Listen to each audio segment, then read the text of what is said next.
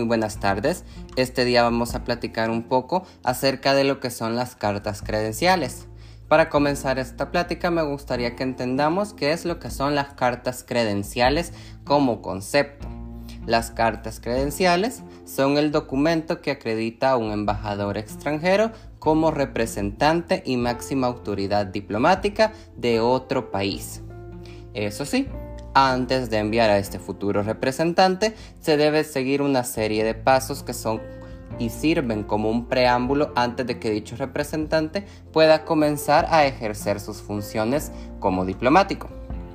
En este caso, para comenzar, se consulta previamente el nombramiento del candidato a futuro representante al gobierno del país receptor y se le pide su conformidad, es decir, se le pide el placet o el exequatur. Obtenido dicho placet o exequatur, se hace público el nombramiento en ambos países. Luego se firman las cartas credenciales y se comunica al departamento de protocolo del país que va a recibir al embajador nombrado a través de la embajada de dicho país la fecha de llegada del funcionario para que se pueda recibir a su llegada y se le facilite el paso de aduana tanto a él como a sus acompañantes y a su mismo equipaje. También se debe de hacer la entrega de las copias de estilo, que se entregan para su comprobación al ministro de Relaciones Exteriores.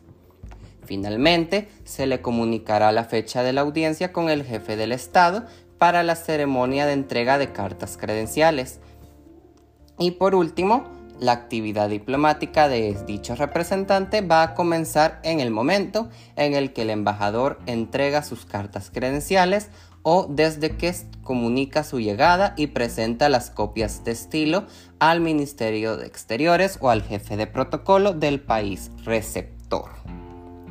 En este caso, en cuanto a la llegada y recepción del nuevo embajador, la embajada extranjera informará mediante nota verbal al Ministerio de Relaciones Exteriores de la llegada de su nuevo embajador, a la vez que también va a informarles del día, de la hora y medio de transporte y personas que le acompañarán a su llegada. Anteriormente les mencioné lo que eran las copias de estilo. En este caso, las copias de estilo son las cartas credenciales que serán entregadas al introductor de embajadores en su despacho oficial del Ministerio de Asuntos Exteriores. Ahora, para conocer y abordar un poco más acerca de las cartas credenciales, les comentaría acerca de un caso de presentación de copias de estilo. Este ejemplo es acerca de una nota publicada dentro del sitio web del Ministerio de Relaciones Exteriores de El Salvador.